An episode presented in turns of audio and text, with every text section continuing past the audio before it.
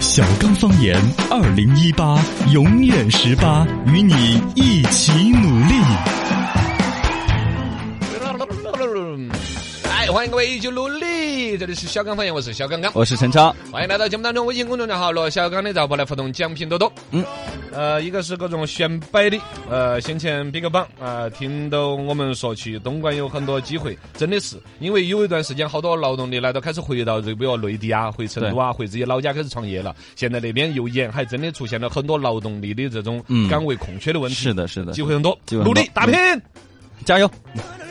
哎，啊，网友这个 JDM 之杰说的是关于关税战，真的是等于现代的这个闭关锁国，就说的是美国人这种搞法真的是不得人心。对于全世界人民来说都是互相恶心了一圈儿之后，就是把你的产品弄来自己国内卖，我的产品自己国内卖，来回整一圈儿之后，其实大家总的身体体生意体量都会降低。嗯，反而大家得到的服务啊、产品竞争的就更少了。你比如这个东西，如果国际上不同的国家跨国都有商品的竞争的话，其实是利于产品质量的提升啊、服务的提升啊。哎是有竞争才有提提升嘛。。就说特朗普最近这事情真的是搞得不好，搞得不好。好，来继续来看我们的微信公众号“罗小刚的账户”哈。今天我们说到一个每日的灵魂拷问，嗯啊、这边是有七夕的大礼包哦。七夕大礼包包括了我们那天黄先生提供的每日坚果棒，罗先生提供的电影影票票，嗯呃，然后呢，这个这个刘家路那个都江堰六扇酒店，六扇酒网店，红的不得了的，哇，里边亭台楼榭，哇，相 当有格调。对，很适合情侣去 啊。啊，那那那说到这个酒酒酒店，那嗯， 我这就是吞口水咋子啊大家就可以来我们节目当中互动话题。今天互动话题丢出来的话题是说的是，如果你的那个男朋友不给你送七夕节的礼物，你会怎么怼他？嗯你遇到过怎么样怼的？你？嗯，我一般一般都送，我还真没对的。这种情那个节日你不送礼物就是是要找挑起你们家的矛盾。你跟你女朋友这是面对的第一个七夕情人节吧？ 啊 你到底想怎么样？拆散一顿算一顿吗？你不是，不要得罪师傅，是吧？嗯嗯嗯你看这个话里面隐藏的危机，你就没有读出来吧？么你只这是你跟你女朋友的第一个七夕情人节，呃也是最后一个是吗？ 你就不能说你的七夕情人节是都送礼物的，你要说以前呢我不懂事，都是没有送的。哎，倒是今年我突然发现了，遇到一个对的人，哎一下激发了我送礼物的灵感，我一定要亲手捡一个新型的石头送他。哎，你好好还七夕情人节送不送礼物？嗯不送礼物的对方。谈恋爱是肯定都要送，跑不掉的。呃肯定玩都笑要话不送的开，肯定再脑壳木雷的一个人，就是一个理工男，一个所谓的我们爱说马龙啊什么的，天搞都程知序道的，嘎都知道肯定要送，只是送的东西讨不讨喜而已。没错，有时候男娃娃送的东西就怕的是又花自己的大价钱，又不 讨喜。他印象最深的就是重庆一个崽儿，那个崽儿拿那个花圈去求爱， 你这个东西死了都要爱。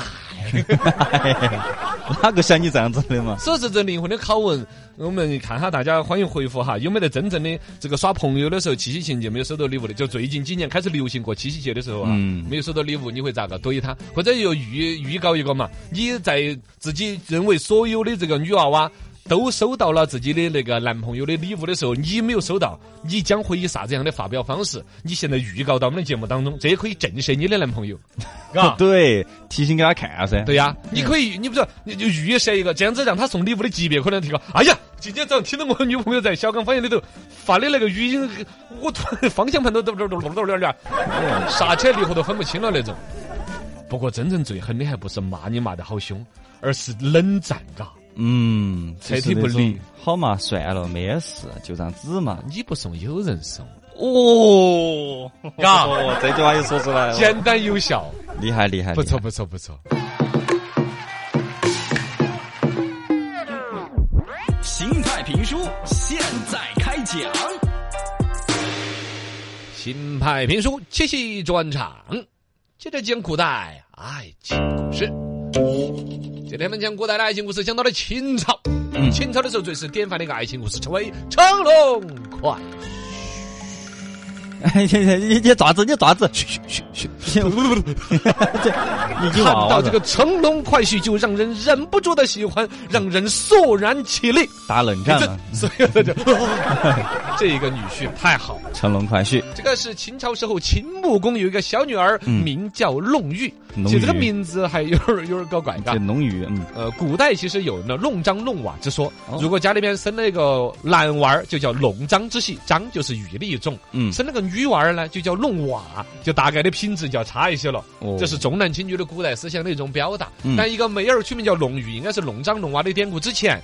而一个呢，确确实实应该长得好看玉石温润嘛，漂亮非常，而且有一个特别的技能，哦什么它？会吹箫一样的乐器笙，哦，笙，嗯，就是那个滥竽充数那个鱼，哎，不是 这个鼓瑟吹笙，吹笙啊，反正就是一种乐器了，滴答答滴嗯嗯，。一根一根乖乖嘛，对对，对呀，就像是的，对呀管弦乐之一，管弦乐嘛管弦乐，嗯它这个古代的管弦乐里面笙啊，就是是很好的一种。那么秦穆公呢，就就遇到这么漂亮的女儿，然后呢，这个其实哪个当爸爸的不爱女儿呢？啊，对呀这，个那是含在嘴里面怕化了，拿在手上怕掉碎了，嗯所以说一定要给我的女儿找个好女婿。哎，老汉儿着急呢，女儿又有自己的表达，我要自己找。恋爱自由，这一天呢，龙鱼就在那儿吹笙，滴滴答答，滴滴滴答答。呃广播开播了滴滴滴答答答他这儿笙的这个乐声一起啊，嗯远远传来一声箫声，而真的就有吹箫的，biu biu biu 为什么 biu biu biu 的来？这两种乐器的声音有所区别啊，啊而且非常合拍，这是哒哒哒，biu biu biu，哒哒还哒，和弦了 biu 打 biu 打 biu biu 打，哎呀，两个人呐、就隔空遥奏，互是笙箫相和，那嗯是嚯非常默契啊，哎，了不得啦！这个弄鱼一下说何人在吹箫？ 是谁吹的这个声音？要要去找他，要去找他。嗯，结果呢，这儿去派人去一找，哈，原来是华山人士青年才俊萧史萧公子。哦，姓肖，我削 你的削死萧公子啊！ 他就就就就就就就就一下就蹦到大管家里面了。嗯秦穆公啊，一国国君，马上派人说把那萧公子请来，与我的女儿相会一面。两个人呐、真的是一眼就看中了。嗯龙玉姑娘一看，哇，小伙子不能小吹得好，一表人才。长得也帅， 哎呀，两个人就叮叮哐啷就结了婚了。我叮叮哐啷的结婚了哎，你说哪这儿就结了婚了？跟乘龙快婿这个典故还没有出来呀、啊，他的龙呢？到底咋回事呢你？的共享龙、共享单龙，为啥子叫成龙呢？扫描二维码可以骑到龙袍。哎，像是婚后的故事的一个延续。哦，两个人婚后啊，是两人合奏迎来凤凰，就确实就是金靠坑儿的赢麻将。天天在那儿吹，这这就是合奏乐嘛，都都是音乐爱好者嘛啊嘎，然后他们就因自己音乐方面的爱好而结识，而且结了婚之后的话都没有丢掉这个爱好，嗯而且成为一段佳话。两个人天天在屋头就研究乐曲啊之类的嘛没错没错。这一吹那儿就招来了凤凰，嚯哟，凤凰都来了，这是吉祥瑞兽啊！嗯，是啊，这个凤凰来了之后，秦穆公一看，那这个俺哪儿来的？到处我去使，咱们给它修个凤凰台吧。哦，凤凰台修建凤凰台，这这这这叫招蜂引蝶，不叫什么什么，就是好的筑一巢个引凤那种感觉，嗯啊，就专门跟这个凤凰修了个凤凰台。包括有个很经典的词牌名叫《凤凰台上》，凤凰台，凤凤凰台上一吹箫，哦就是从这个典故来的。是凤凰猴卫视上面在表演，不是凤凰 台也不知道嘛，凤凰资讯台，他实际上就说后世才子对于这一段这种才子佳人的相会，啊多么的喜欢，浪漫的爱情故事。就后世有人就专门做了一个所谓的曲牌啊、词牌那种，这个词牌的韵律，把它命名为这个故事，嗯，就是这样子的一个表达。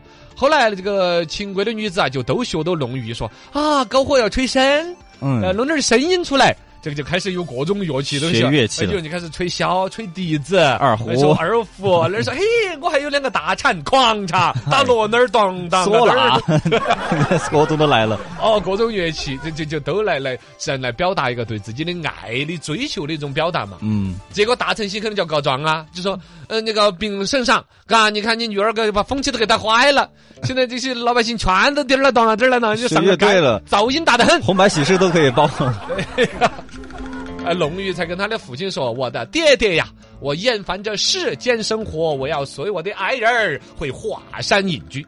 一则是厌倦了世俗生活，二一个呢，你看你自己大城市还搞刁状，嗯，我们搞点儿音乐爱好惹到你了吗？就是啊不是啊？我不就是半夜的时候起来练了哈儿钢琴吗？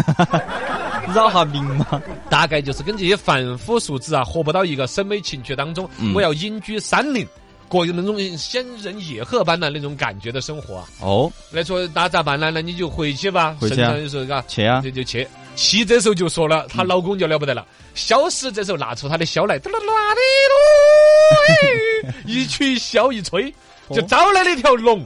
哦你，招看了一不用扫二维码 就招来一条龙。集齐了七颗龙珠 嘛？对哎呀、直接跟龙与姑娘二人乘龙而去，这就是哇乘龙快婿的典故由来，这样来的，消失在了茫茫迷雾之中。